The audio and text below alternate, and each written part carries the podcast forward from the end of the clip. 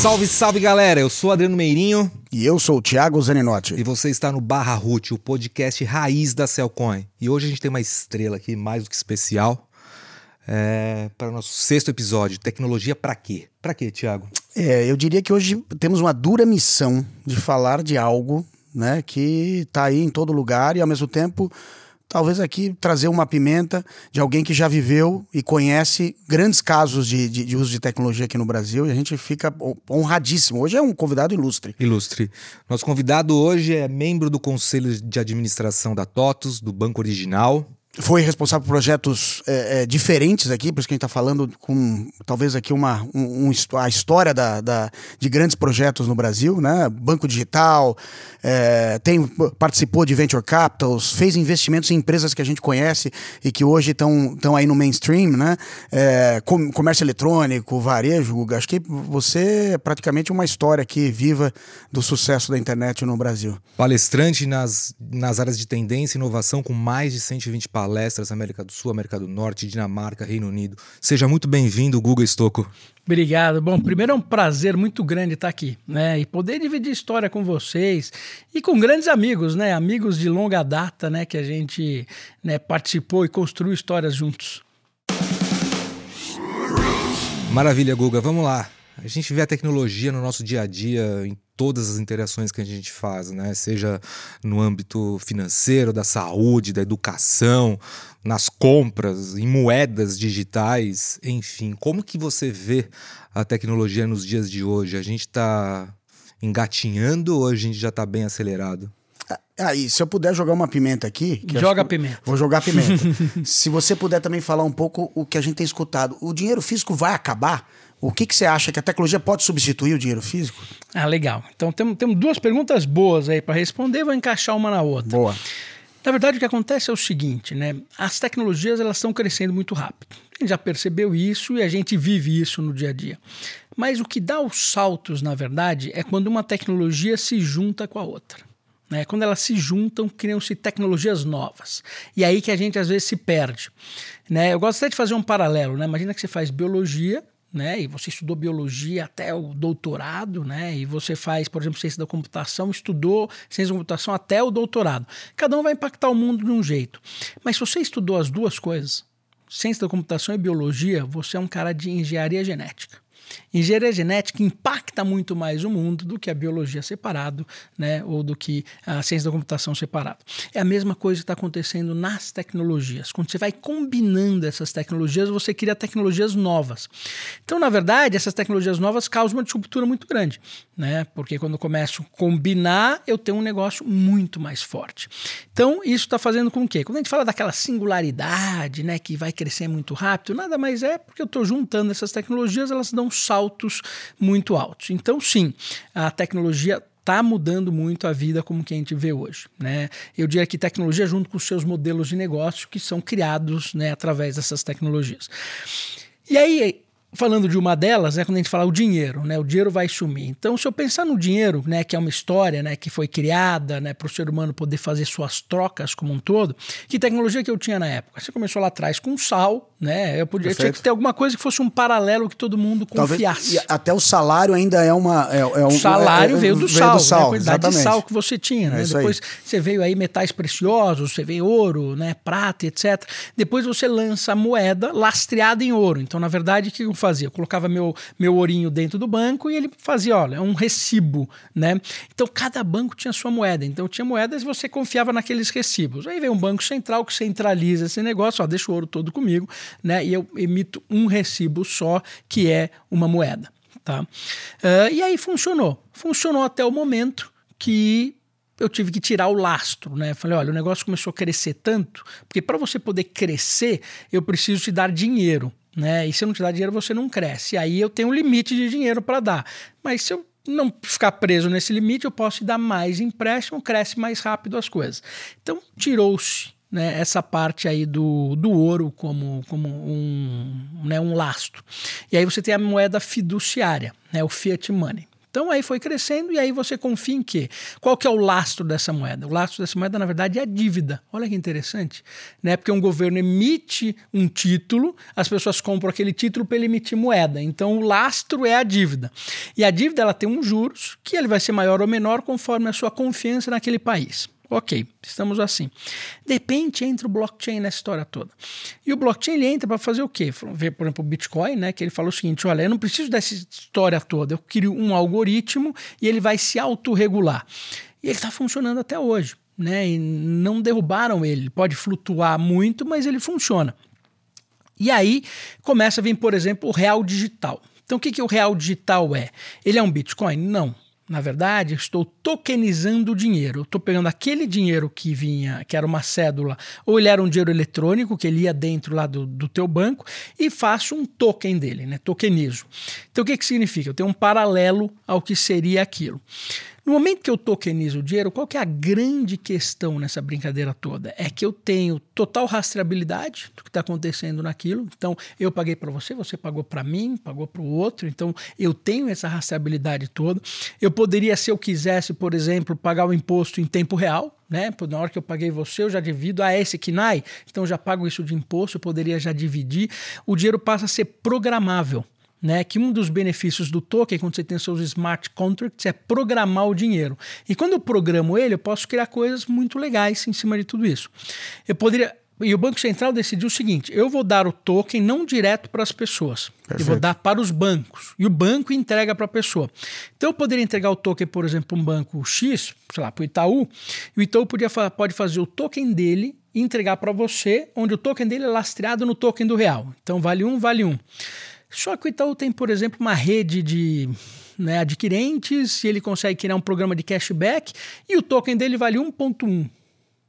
Olha que interessante. Então, se eu tiver conta no Itaú e ele programou o dinheiro, criou essa rede de cashbacks, o dinheiro do Itaú vale mais que o dinheiro que perfeito, o real. Perfeito. Então, a gente vai começar a ter esse tipo de coisa. Então, o que eu posso dizer para vocês, sim, sim, o dinheiro físico vai morrer.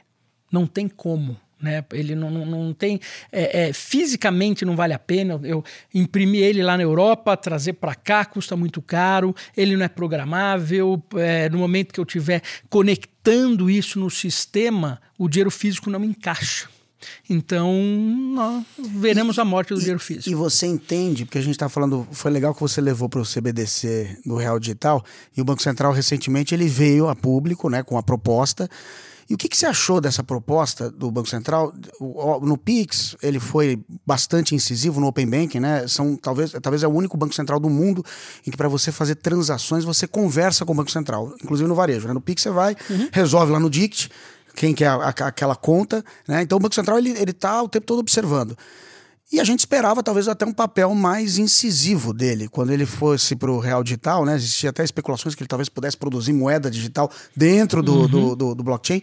E parece que ele, nesse momento, ele, ele escutando um pouco, ele deu um passo para trás e, e, e, fez o diferente, que é o que você falou, né? Ele está tokenizando reservas de moeda eletrônica em, em, em reservas bancárias ou, ou, ou, posições que são já hoje conhecidas como, como posições dentro do sistema financeiro. Você entende que isso foi uma, um bom movimento? Ou para popularizar a moeda digital, a gente deveria talvez o Banco Central tomar a frente e ser um pouco mais incisivo. Tá, o problema é que assim, se vamos supor que a gente tivesse uma moeda digital de verdade, do real, né? Aí tem um boato qualquer, sei lá, o presidente foi falou alguma coisa e essa moeda desvaloriza como desvaloriza uma moeda digital qualquer. Ela desvalorizou 5%. Quebra a economia. Né? Então, eu preciso manter a economia como ela é, né? imprimindo seu, né? emitindo as suas dívidas né? e etc. E aí eu só tokenizo isso, quer dizer, eu torno né, digital, inteligente o processo econômico que existe hoje. Se eu emito uma moeda eletrônica, eu faço uma disruptura no processo que tem hoje. E a gente não sabe o que isso pode acontecer. Todos os bancos centrais do mundo, quando olham para isso, falam, pô, peraí, é, então eu perco o poder, como é que eu vou administrar a minha economia?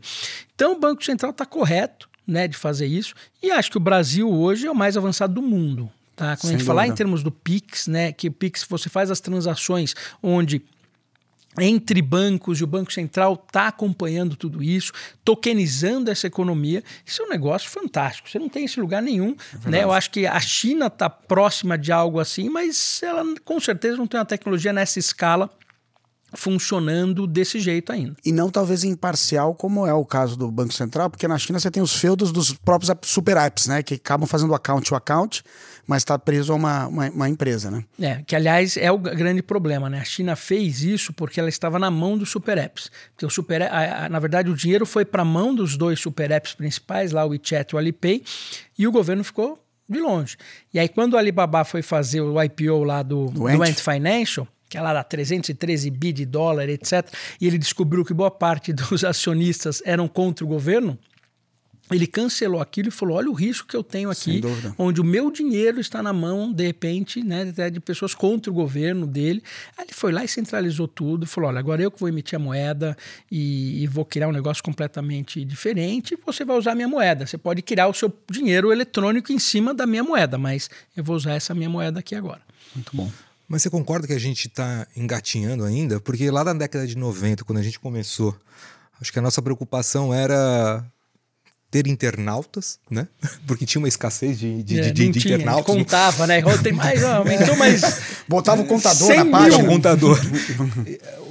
Outro problema de tecnologia na época era que a gente tinha sites lentos, né? A gente tinha modem, né? 14 kbps, 36 mil putz. É, então a gente tinha que fazer páginas super otimizadas. E lá a gente falava que a gente estava engatinhando, era tudo o começo. Hoje é, a gente olha o cenário a gente está engatinhando diversos assuntos, seja inteligência artificial, seja real digital, seja os assuntos que a gente tem hoje em dia. É, a gente continua engatinhando ou a gente tá, já está num patamar que a gente está engatinhando mais rapidamente, talvez? Olha, eu diria que em muitos temas a gente continua engatinhando. Em alguns temas a coisa está ficando séria. Então, uh, vamos supor que a gente falasse de metaverso, tá? Que foi uma moda. Estamos engatinhando ainda. Né, continua sendo aquela coisa, tem que colocar um óculos né, gigante para eu ver alguma coisa mas com uma resolução desde horrorosa, o Second Life. Né? É, então, mas, é, mas o Second Life não tinha óculos, não agora tinha tem óculos. né, é. óculos, então agora a gente é. vê 3D, ó, que legal. Engatinhando. Agora, quando a gente fala de inteligência artificial, a gente deu um salto, né? De novo, porque a combinação de tecnologias. Qual foi a combinação? Ah, o que está acontecendo hoje foi uma novidade? Não, rede neural existia já desde sempre, né? As redes grandes existiam desde sempre, eu treinar modelos existiam desde sempre. O que não tinha era o poder de processamento para permitir eu processar uma quantidade de dados tão grande e ter essa quantidade de dados disponíveis. Isso fez uma disruptura. Então, daqui para frente, Aí a gente deixa de engatinhar e a gente passou de, para engatinhar e começou a, a, fazer um jogging, né? Quer dizer, ele pulou o andar. Então, quando a gente pula o andar, quer dizer, o processo todo tem consequências. Né? Se de engatinhar e sair correndo, é, tem consequências. Por quê? Porque nem todo mundo vai conseguir engatinhar e sair correndo ao mesmo tempo. E quem consegue tem uma vantagem competitiva. Né? Então a gente está vivendo um mundo agora de que se eu for treinar modelos, quem consegue treinar modelos né, é, rápido é, tem um diferencial competitivo muito grande. É, e que, esse obviamente coletar dados e treinar modelos. Né? E aí você tem uma série de limitações que, por exemplo, se o chat GPT fosse inventado no Brasil, ele seria proibido. LGPD não ia permitir nunca é, você criar o chat GPT. Então a gente tem ainda no Brasil questões que, assim, legal, né? Mas como é que faz? Se eu, seria, se eu fizesse o chat GPT, eu seria proibido? Seria, você não poderia fazer. Então, né? Então vou ter que licenciar do outro para usar no Brasil? É, vai ter que licenciar do outro. Né? Então a gente tem ainda questões estruturais. Por quê? Porque gente, de engatinhar para correr, nem tudo acompanha. Não, sem dúvida. E o mundo está melhor para quem tem acesso à tecnologia ou para todos? É, existe um freio? É... E aí, se eu pudesse até adicionar, o que, que você achou da carta que o Elon Musk escreveu pedindo para que a, a sociedade e, e, vamos dizer, as pessoas relacionadas a, ao estudo da inteligência artificial dessem uma pausa de seis meses, né? Vamos, vamos pausar seis meses porque a coisa está evoluindo muito rápido, né? Talvez até, você falou em jogging, eu pensei no jogging e o Elon Musk talvez esteja pensando que, que, que já, já esteja começando uma maratona, começando o início da primeira maratona aqui. É, eu acho que assim, isso tem muita especulação, marketing em volta de tudo isso, porque ele já tinha falado dessas coisas lá atrás, né? E seis meses é o tempo que ele precisa para colocar a empresa dele para funcionar. Então, assim, eu acho que sempre tem interesses por trás desse negócio todo. Agora, se não existissem interesses por trás, realmente, de novo, de engatinhar para correr, para um jogging ali do, de uma hora para outra, realmente precisava de um tempo para todo mundo entender isso. É, não vai ter esse tempo, ninguém vai parar, então, na verdade, a gente vai ter que correr. Né? E o correr, o maior problema que a gente tem, eu nem vejo as empresas ou as pessoas, né? Eu acho que tem algumas questões estruturais né, né, de captação de dados, de treinamento de dados, etc. Por exemplo, se fosse treinar também o Chat GPT no Brasil, além de não conseguir treinar ele, que lugar que eu tenho né, de GPU suficientes para treinar Perfeito. o Chat GPT aqui no Brasil? Eu não tenho. Talvez a única empresa que tem uma quantidade próxima é a Petrobras. Petrobras. Entendeu? Que, pô, não vai treinar chat GPT. Então a gente não tem nem infraestrutura para fazer isso. Legalmente a gente não pode, a gente não tem infraestrutura. E, cara, assim a gente vai ficar para trás? Então, a gente precisaria o quê? Dado que o Elon Musk falou, dado que está acontecendo, a gente precisava, sim, ter alguma política rápida para falar, olha, a gente também tem que treinar os nossos dados. A gente precisa, ou nas universidades, né, ou criar mo formatos, modelos de subsídios e financiamentos para que a gente pudesse treinar os dados no Brasil também, para não depender dos outros. Não, sem dúvida. Acho que esse tema é interessante porque a gente vê, às vezes, o viés sendo implantado no, no, na, no, no, no, dado, né? Que depois, num próprio modelo, ele vai acabar gerando um, um modelo que vai homogeneizar, talvez até com algumas, alguns casos de uso ou, ou, modelos que estão mais orientados a situações fora do país, e até por questão de, de, de segurança nacional, inteligência. Enfim, é, é, é, algo importante. Mas voltando, e eu queria aproveitar que a gente tem aqui um, um, um especialista em blockchain, conhece bem, viu esse mercado nascer, e eu queria voltar de novo, você falou muito bem do CBD acho que foi uma, uma um, um, um punch aqui para a gente é, voltar à conversa. Quando a gente fala em blockchain, né, a gente fala o tempo todo em, em descentralização. A gente tem visto DeFi e, e, cada vez mais dinheiro também correndo dos fundos, é, dos venture capitalists para poder fazer esse investimento e vamos expandir essa, essa a distribuição e a descentralização das finanças. Né? O próprio Banco Central também tem essa agenda, mas ao mesmo tempo a gente vê essa pegada de centralização do, das tecnologias nas grandes big techs. Tem uma polarização, uhum. né? A gente vê uma polarização na, no, no Bard lá com, com o Google, a Microsoft se associando ao OpenAI, e só para falar de, de inteligência artificial. Mas o Banco tem... Russo agora também. É, né? com... Sim. E como é que você vê esse, esse, esse paradigma entre uma sociedade que busca descentralização né, no, nas relações de, de, comércio, de trocas, né, é, versus essa quase esse, esse, esse modelo feudal, né, em que você está dentro da, do, da, minha proteção aqui, eu te protejo, você está usando a minha tecnologia. Né? Olha, eu acho que a gente teve recentemente as eleições aqui no Brasil. E nas eleições a gente percebeu o que, que acontece quando se quer tirar o poder de alguém. Tá? A descentralização significa tirar poder de um ente centralizado. É esse ente centralizado ganha dinheiro porque ou por lei ou por algum momento, tudo tem que passar por aqui, eu vou cobrar a minha taxinha para que você possa usar tudo isso. Então, é, se você pega hoje, hoje, hoje o, o blockchain, as moedas digitais, o DeFi era para estar tá muito mais avançado. Ele não está mais avançado por quê? Porque você não tem um apoio institucional obviamente, ele é contra, né? E você tem, não tem um apoio governamental. O governo está sempre trazendo alguma forma para prejudicar ou para né, é, colocar isso um pouco para mais tarde, um pouco para depois. Então, você nunca tem lá realmente investimentos grandes em cima da descentralização, porque você fala, poxa, se eu fizer um puta investimento aqui, pô, agora os Estados Unidos não aceita. Agora ah, eu fiz aqui tudo certinho, de agora entrou uma lei nova, não posso mais né, ter meu wallet aqui nos Estados Unidos, tem que ser fora. Né? Então a gente tem esses processos. Toda vez que você vai trabalhar com, vai, com produtos produtos de DeFi, pô, eu não posso fazer o produto de DeFi dentro do Brasil, eu não posso fazer nos Estados Unidos. É muita incerteza, né? né? Aí eu tenho que fazer em Malta. Aí vai falar, putz, Malta, mas meu, putz, pode ter um, sei lá, um tsunami lá funda, não sei. É, é, é diferente. Então a gente não tem hoje segurança jurídica, né?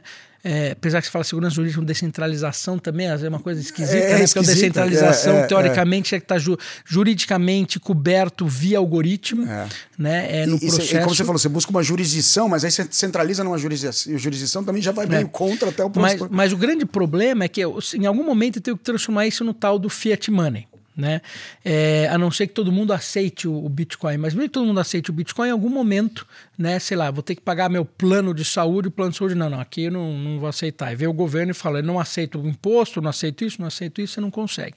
Então, o maior problema que tem da descentralização hoje, é que nem a gente viu nas eleições, etc., é porque o, o, o mundo vem contra.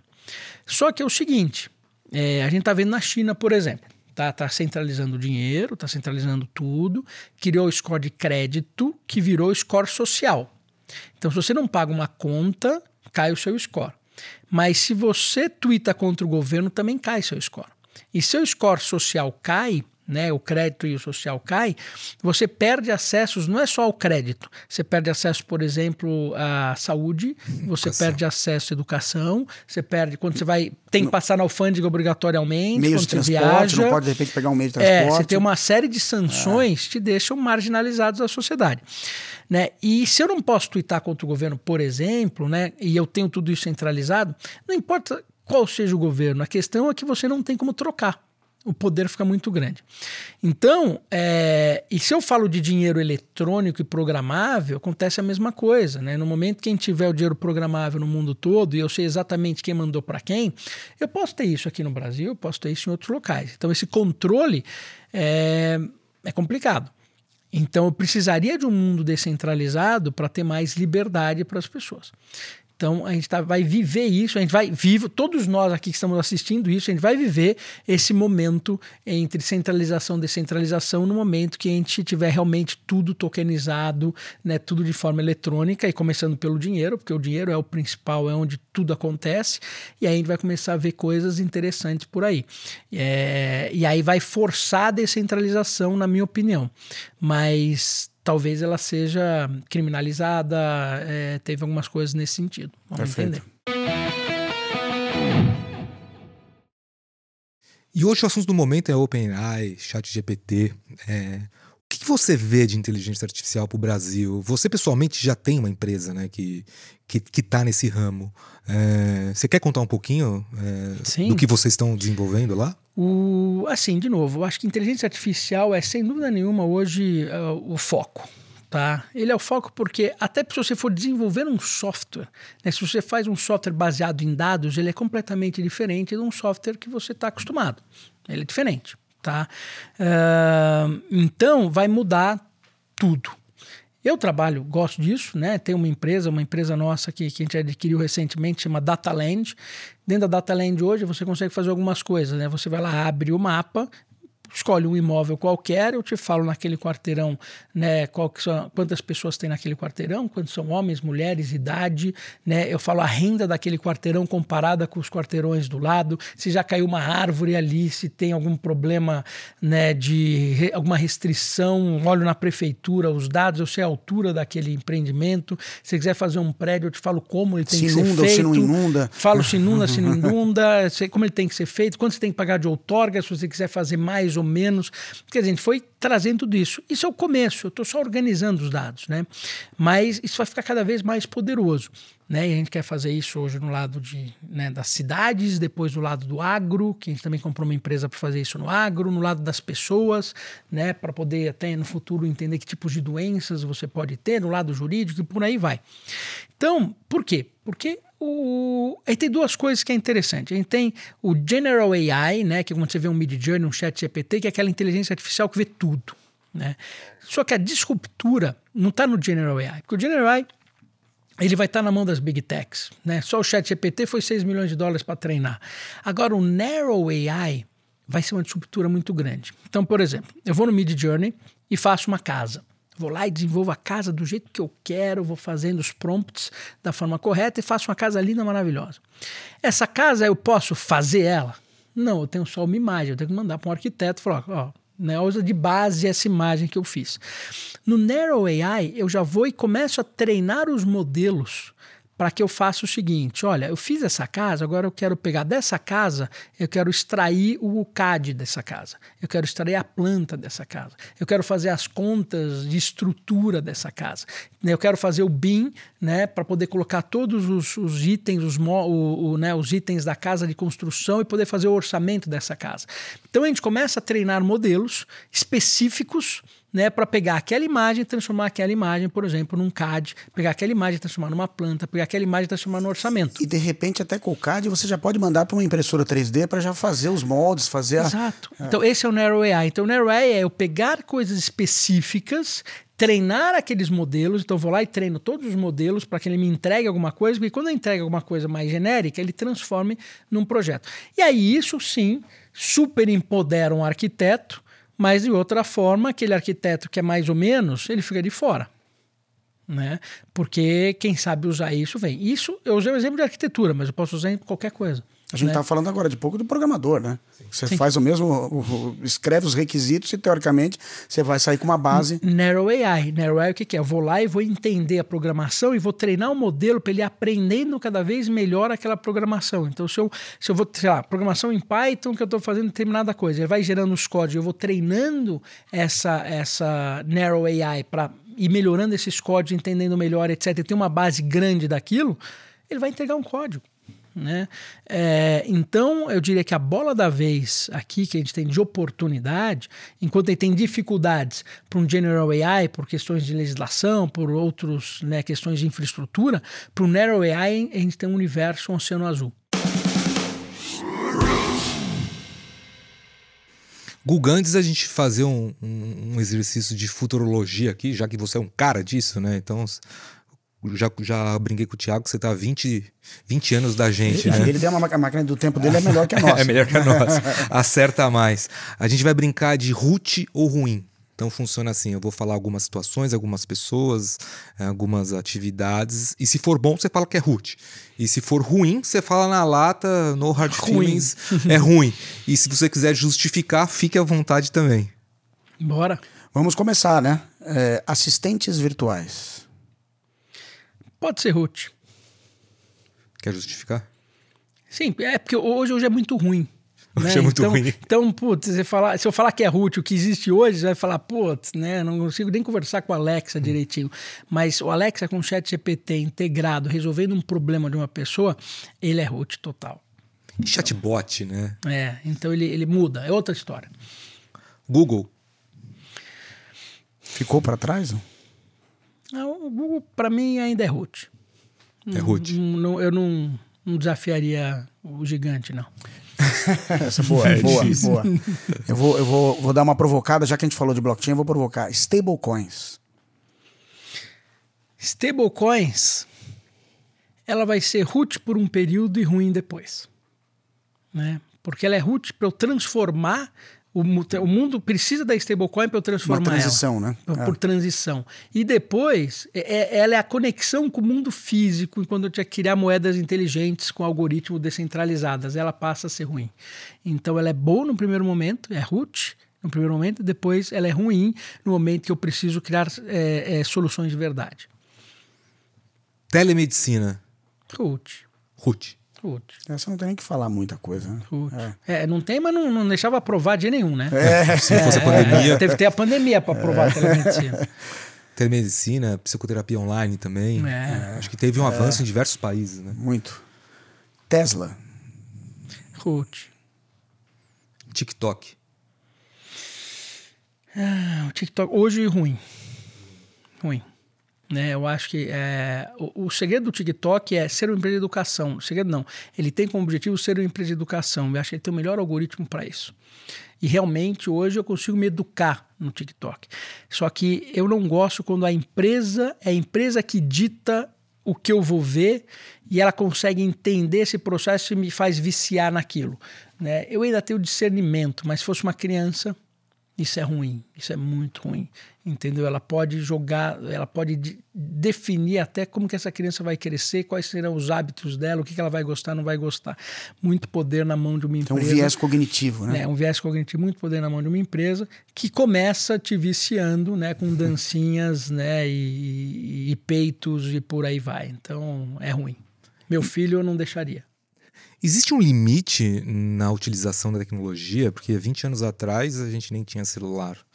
É, hoje a gente acorda com o celular, vai dormir com o celular. A gente é, era limitado pelo número de horas do plano de, do de, plano de, de internet. internet. Né? Pagava lá 10 dólares na Mandic por, por 10 dólares ao mês por 10 horas de internet. Hoje uh, tá em tudo. Oh, to, toda tecnologia traz pontos positivos e ruins, que eu, que eu, que eu digo sempre. Então a tecnologia traz muita coisa boa. Né, que você tem que usar isso ao máximo, mas também traz coisas ruins. Então, se você acordar de manhã e for lá para o TikTok, para o Instagram o dia inteiro, depois ficar no seu e-mail, voltar para a rede social, etc., você vai ser uma pessoa ansiosa, né? Você não vai aprender é, é, coisas que, digamos assim, sempre de uma forma mais superficial. Você não vai aprender realmente lá o que tem que aprender, né? Na sua base. É, você não vai ter paciência para ler um livro, né? Você vai, por, por exemplo, não vai viver o mundo que existe ao seu lado, porque o mundo que existe ao seu lado é chato né? Porque passou um passarinho, tem um cheirinho bom, você vai falar, putz, lá no, no, no, Instagram é bem mais rápido, né? Eu, eu, faço um negócio, já recebo um monte de likes. Então, você vai ser uma pessoa que, assim, vai ter uma, a probabilidade de ter uma depressão, ela é altíssima. Né? Então a gente passa a ter pessoas depressivas que não vivem o mundo, e quando você não vive o mundo, você não protege o mundo. Né? É você vive lá dentro. Então, é, esse é o lado negativo. Então, você tem que usar a tecnologia como um alavancador do seu dia a dia, do seu negócio, da sua vida. Mas não, a sua vida não pode ser dependentes da tecnologia. Então isso é uma diferença muito grande. Então, sei lá, se você tem filhos no fim de semana, tem que ir lá jogar bola, você tem que ir no meio do mato, você tem que brincar, tem, e aí tem, isso tem que ser gostoso.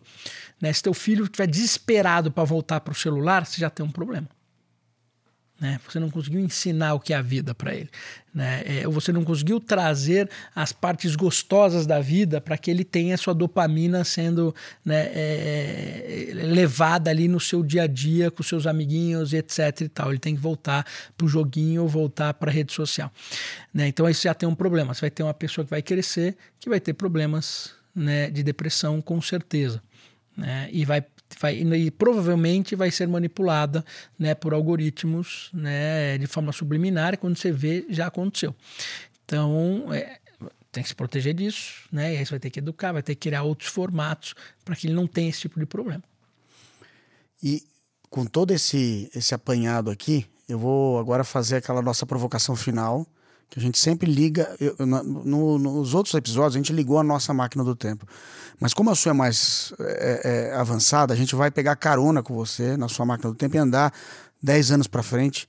E aqui a provocação é que você nos passe o cenário. E a gente falou sobre várias tecnologias aqui, né? Nós falamos sobre blockchain, falamos sobre inteligência artificial, sobre como elas estão combinando, né? E como competências diferentes que lá atrás pareciam que não, não, não, iam dar liga, né? Você falou da biologia com a ciência da computação, e a gente vê cada vez mais esse tempero, né? Produzindo, né? gerando conteúdo. Isso é um conteúdo gerado é, por algoritmos e, e, e novas tecnologias. Como é que você vê daqui a 10 anos toda essa mistura que está aqui junta, né, produzindo um, um, um, esse cenário, né? Se você puder trazer, levar a gente para esse cenário. Vai ser Legal. um final feliz, uma boa comédia romântica, ou vai ser o eterno suspense, aquele filme de terror, e a gente vai continuar engatinhando? E se eu pudesse adicionar ainda mais a questão, a gente falou agora aqui da, da, da, China com, com score social. Será que no futuro, o nosso futuro é todo mundo com um tag de score social, né? Tipo Black Mirror, né? Um episódio do Black Mirror? Tá. Então vamos lá. Lembra que eu falei que né, quando a gente fala de tecnologias tem pontos positivos e negativos, e quando eu vou estar falando do futuro e desses cenários, existem pontos positivos e negativos também. Então a gente vai ter que saber lidar com, com as duas coisas. Tá? O que está atrasado, se a gente falar em termos de 10 anos, né, o que vai avançar? A, a, o software avançou muito. O que não avançou foi infraestrutura e hardware. Então, quando a gente fala em metaverso, ou a visão do Zuckerberg de metaverso, por exemplo, ela está atrasada, porque o hardware não chegou lá. O software chegou, o hardware não. Em 10 anos, a gente vai ter o hardware. Quando eu tenho hardware, significa o seguinte: é, e a gente está falando de metaverso, né? Eu posso falar o seguinte: a minha vida digital com a minha vida real, eu vou ter literalmente duas vidas. Tá? E eu vou estar tá literalmente é, vivendo dois modelos diferentes. E no meu mundo digital, eu vou ter regras. E essas regras serão controladas por algoritmos. Tá? Então, o score social que a gente vê na China, ele é, ele é a base para o metaverso. Eu preciso ter um score desse no metaverso para saber o que eu faço, o que eu não faço, porque lembra, tem um mundo novo que você pode, você pode ser quem você quiser e fazer o que você quiser. Né? Então eu preciso controlar isso, que é natural. Né? Só que não é natural isso seu, na sua vida física, mas é natural isso na sua vida digital. Então tudo isso vai transferir para sua vida digital. Então você vai ter realmente essas imersões digitais, etc., porque o hardware evoluiu. Se a gente olha a nanotecnologia, também está evoluindo muito. Né? Só que a nanotecnologia, de novo, ela está separada do software e ela está separada do hardware. No momento que eu junto nanotecnologia com software e hardware, significa que eu posso, por exemplo, né, definir, falar, putz, eu queria uma, né, fazer uma camiseta à prova de bala, etc e tal, usando grafeno e tudo mais.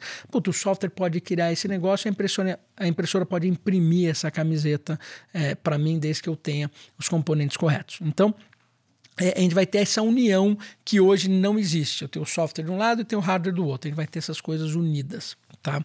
Então a gente tem vai, o que é mais próximo do que seria o mundo Zuckerberg de metaverso daqui a 10 anos.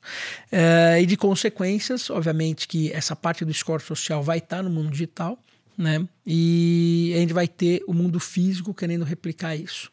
E isso no mundo físico vai ser ruim. Né? É, e as pessoas vão viver mais no mundo digital do que no mundo físico né? Porque você vai trabalhar no mundo digital. Né? Então, você vai pôr o óculos ou no teu home office, ou seja, o que for, você vai trabalhar lá no mundo digital. Mas, por outro lado, você também vai valorizar muito o mundo físico. Então, por exemplo, eu acho que cidades começam a perder um pouco de valor. Enquanto a gente imagina no futuro aquelas grandes cidades lotadas, etc., a gente vai ver no futuro a não necessidade dessas cidades, porque a tua interação no mundo digital faz com que você faça o networking. Né? Então, você não precisa necessariamente estar numa grande cidade, você pode estar em outras cidades. Isso pode trazer qualidade de vida. Então, da mesma forma que eu posso trazer um lado ruim, né, que está todo mundo digitalizado, pode ser que eu traga um lado mais vivo da pessoa e a pessoa comece a falar, puta, eu quero viver um pouco mais, eu quero me desconectar, né, me conectar mais com a natureza e etc. E a gente viveu um pouquinho disso no Covid. Você pode perceber quando veio o Covid, o que as pessoas fizeram foram morar em sítio, fazenda, etc. E o que valorizou cidade, é, cidades e condomínios no interior. Então, o que, que significa? Significa que se eu tenho o mundo digital avançando muito mais, e o seu trabalho passa a ser digital 100%, né, que é o que eu vejo que vai acontecer daqui a 10 anos mais ou menos com a evolução do hardware, você vai valorizar mais a natureza. Você vai viver mais a natureza também, porque o ser humano vai pedir isso. Então, aí quem conseguir equilibrar isso da melhor forma pode ter o melhor dos dois mundos. E aí, obviamente, você vai ter os picos, né? Você vai ter aquele cara que, puta, ele ficou totalmente digital e vai ter os seus problemas novos que vai nascer do digital. E aquele cara que vai se desconectar não vai saber o que está acontecendo mais no mundo, né? E ele vira quase um homem das cavernas perante as coisas todas, né? Eu acho que a gente vai começar a viver com os extremos também.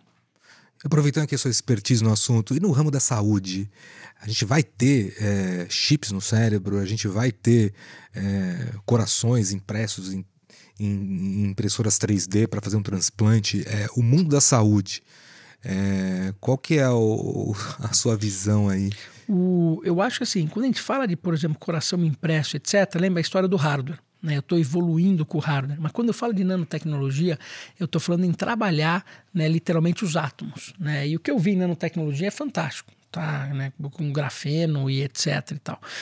É, eu acho que a gente vai avançar sim, né? Vai ter momentos que a gente vai estar tá usando o hardware, tá? Mas vai ter muitos momentos que não. A gente vai estar tá literalmente trabalhando o gen, tá? Então eu vou estar tá usando CRISPR, por exemplo, uhum. eu vou estar olhando a determinada doença que você tem, eu vou simplesmente mudar geneticamente. Eu, no momento que eu consigo, com o software, mapear você e eu tenho um poder de processamento bom o suficiente, né? Sei lá, já tenho computação quântica funcionando, tenho os modelos treinados em cima de todas as doenças, eu consigo usar um CRISPR e praticamente te curar de qualquer tipo de doença que você tenha genética né, e possa vir a ter. É, o que a gente vai precisar, talvez, de modelos de hardware, né, de um coração, alguma coisa, se você tiver algum acidente. Né? Se você não tiver acidente, eu consigo te curar. Se tiver algum acidente, talvez eu tenha que trocar por, né, por alguma tecido algum sintético, tecido alguma... sintético, alguma coisa do gênero, né, do que está lá dentro. Mas assim, isso é totalmente viável. Só não está mais avançado porque a legislação também é complexa. Se ela não fosse, fosse mais simples, estaria muito mais avançado.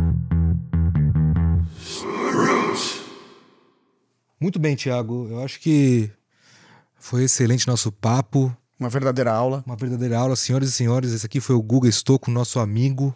Valeu demais pela aula que você deu aqui pra gente, pela sua visão, pela sua expertise.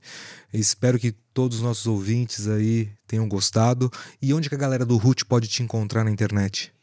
É, hoje eu tô no Instagram lá, no e-mail, gugarobestoco.org. O Guga Robestoco tá em tudo, tá no Instagram, tá no LinkedIn, tá no, no Facebook, em todo lugar ali. É só mandar uma mensagem, estamos por aí. E aproveitando, nós estamos chegando no final do nosso programa, né? É, a gente fica chateado, mas ao mesmo tempo a gente gostaria de presenteá-lo com um kit root. Sim, agora tem um kit root. Né? E vou levar minha caneca. É, sem certeza. Não quero saber que minha caneca vai junto. Muito bom. Eu agradeço demais a presença do Google aqui. É... E você que está assistindo, ouvindo, curta, comente, compartilhe. E é isso aí, fiquem ligados, porque daqui duas semanas a gente volta com mais um assunto que, se deixasse, a gente, entraria nele agora aqui, que é a internet das coisas, o humano versus máquina. Então, um assunto também provocativo. Um forte abraço até lá.